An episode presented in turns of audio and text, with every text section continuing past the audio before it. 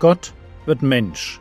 Leben und Lehre des Mannes, der Retter und Richter, Weg, Wahrheit und Leben ist.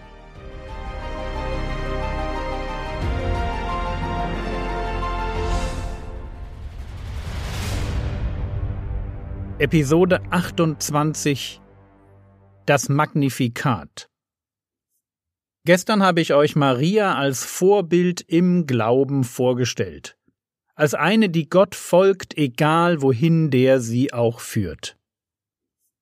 Und zum Schluss habe ich formuliert, was wir nicht verlieren dürfen, ist unser Ja zu seinem Weg mit uns und unsere Begeisterung dafür, an seinem Reich mitarbeiten zu dürfen. Diese Begeisterung im Leben der Maria wollen wir uns heute anschauen. Der Text in Lukas 1, die Verse 46 bis 55 ist ein Lobgesang. Weil er im Lateinischen mit dem Wort Magnificat beginnt, nennt man den Lobgesang auch das Magnifikat. Was beim Lesen des Magnifikats auffällt, ist sein Mangel an Individualität. Es ist in letzter Konsequenz nur eine Aneinanderreihung von Bibelzitaten. Ein Mosaik aus frei formulierten, alttestamentlichen Bibelstellen. Keine wirklich neuen Gedanken, aber eben das, was man bei einer gläubigen, tief in den religiösen Traditionen verwurzelten jungen Frau erwarten würde. Das Ganze klingt fast ein wenig zu fromm.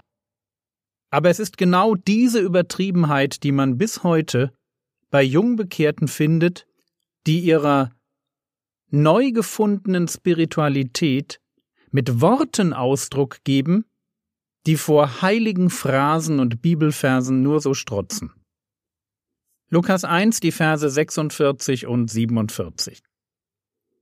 Und Maria sprach, meine Seele erhebt den Herrn, und mein Geist hat gejubelt über Gott meinen Retter. Halten wir kurz fest. Maria war nicht sündlos. Auch sie benötigte einen Retter, wie wir alle. Warum jubelt ihr Geist über ihren Rettergott? Lukas 1, 48 denn er hat hingeblickt auf die Niedrigkeit seiner Magd. Denn siehe, von nun an werden mich glücklich preisen alle Geschlechter. Denn Großes hat der Mächtige an mir getan. Und heilig ist sein Name. Und seine Barmherzigkeit ist von Geschlecht zu Geschlecht über die, welche ihn fürchten. Und er hat Macht geübt mit seinem Arm. Er hat zerstreut, die in der Gesinnung ihres Herzens hochmütig sind.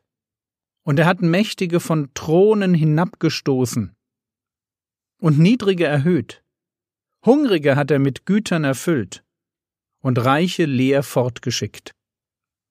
Er hat sich Israels, seines Knechtes, angenommen, um der Barmherzigkeit zu gedenken, wie er zu unseren Vätern geredet hat, gegenüber Abraham und seinen Nachkommen in Ewigkeit. Maria beginnt mit einem Blick auf sich, auf ihre Niedrigkeit und auf das Große, das Gott an ihr getan hat. Der große Gott, dessen Name heilig ist, der barmherzig zu den Gottesfürchtigen und ein Richter der Hochmütigen ist, der Gott, der sich der Niedrigen und Hungrigen annimmt, während der Mächtige und Reiche verwirft, der Gott, der sich Israels wieder annimmt, weil er es den Vätern versprochen hat. Sucht man diesen Gedankengang im Alten Testament, dann findet man in der Bibel eine andere Frau, die ganz ähnlich formuliert. Hannah. Ich möchte euch den Lobpreis der Hannah aus 1. Samuel 2 einmal vorlesen. Bitte achtet dabei auf das Thema, das Maria ins Zentrum stellt. Was ich meine ist das Thema Gott erhöht die Niedrigen und richtet die Hochmütigen. Hören wir den Lobpreis der Hanna. 1. Samuel 2, die Verse 1 bis 10. Und Hanna betete und sprach, Mein Herz jauchzt in dem Herrn, mein Horn. Das ist ein Bild für Macht. Mein Horn ist erhöht in dem Herrn. Mein Mund hat sich weit aufgetan gegen meine Feinde, denn ich freue mich über deine Rettung. Ja, wenn ihr Maria noch im Ohr habt, dann hört ihr förmlich die Parallele. Jubel über einen Gott, der mich rettet. Vers 2 Keiner ist heilig wie der Herr, denn außer dir ist keiner. Und kein Fels ist wie unser Gott. Häuft nicht Worte des Stolzes, noch gehe Freches aus eurem Mund hervor.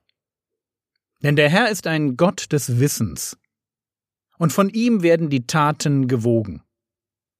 Der Bogen der Helden ist zerbrochen, und die Stürzenden haben sich mit Kraft umgürtet. Die satt waren, müssen um Brot dienen, und die Hungerlitten brauchen es nicht mehr. Sogar die Unfruchtbare hat sieben geboren, und die viele Kinder hatte, welkt dahin. Der Herr tötet und macht lebendig. Er führt in den Scheol hinab und wieder herauf. Der Herr macht arm und macht reich. Er erniedrigt und erhöht. Er erhebt den Geringen aus dem Staub empor. Aus dem Schmutz erhöht er den Armen, um ihn sitzen zu lassen bei Edlen und den Thron der Ehre lässt er sie erben.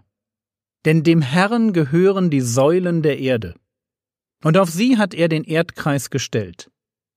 Die Füße seiner Getreuen behütet er. Aber die Gottlosen kommen um in Finsternis. Denn niemand ist stark durch eigene Kraft.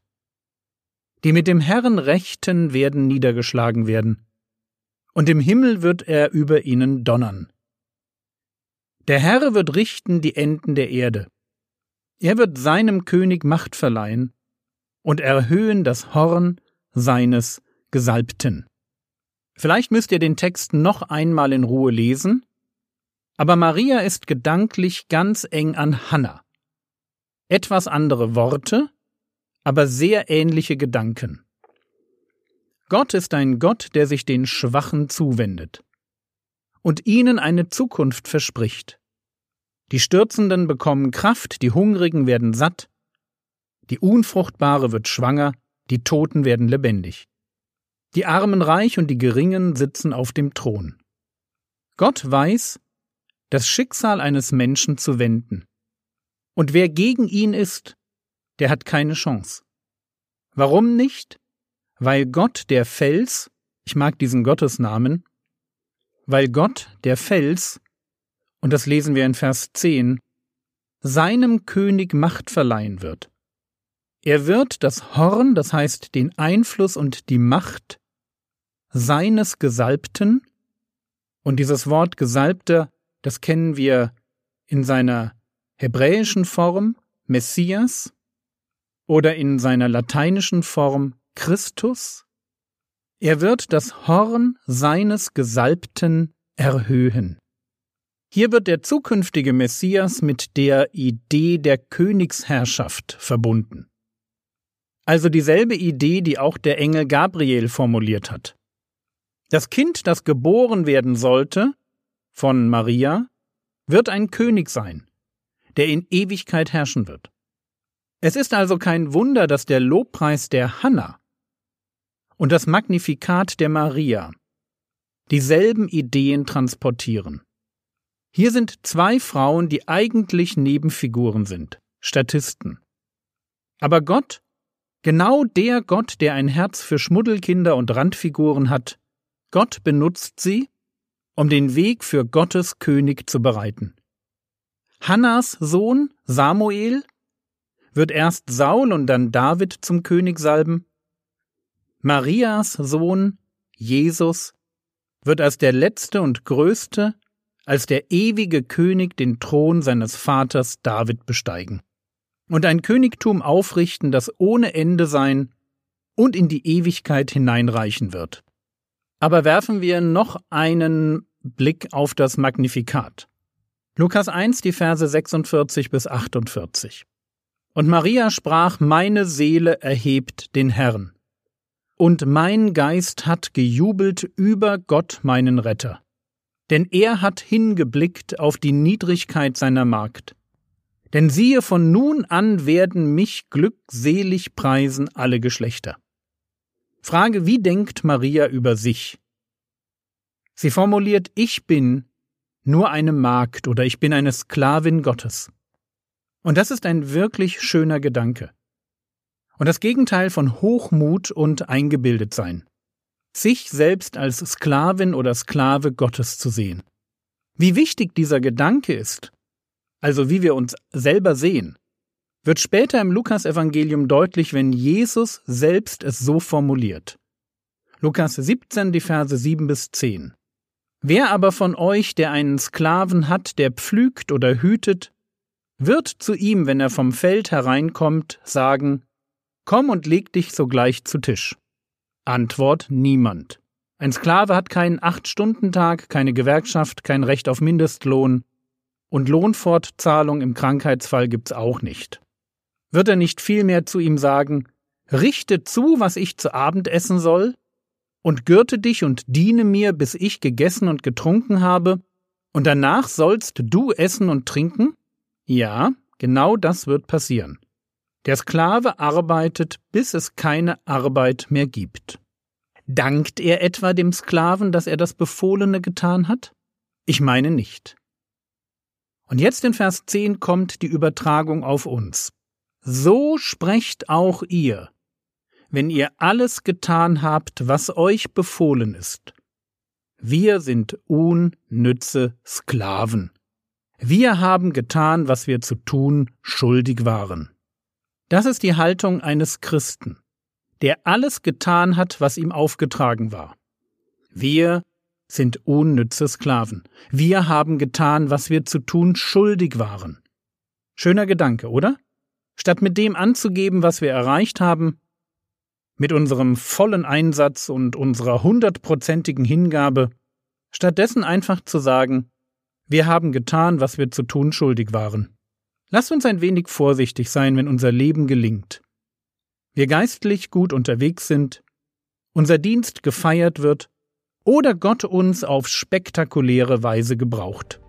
Ein bisschen von der Haltung einer Maria tut uns in unserem Leben jeden Tag gut.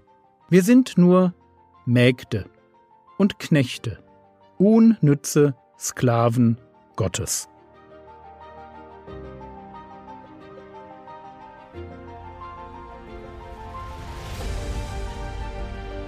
Was könntest du jetzt tun?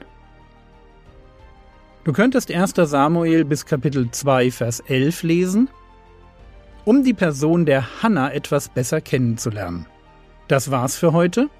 Noch ein Hinweis, ich werde jedes Jahr zwölf Urlaubswochen einstreuen. In diesen Wochen gibt es eine auf fünf Episoden aufgeteilte Predigt. Quasi ein Oldie. Der Herr segne dich, erfahre seine Gnade und lebe in seinem Frieden. Amen.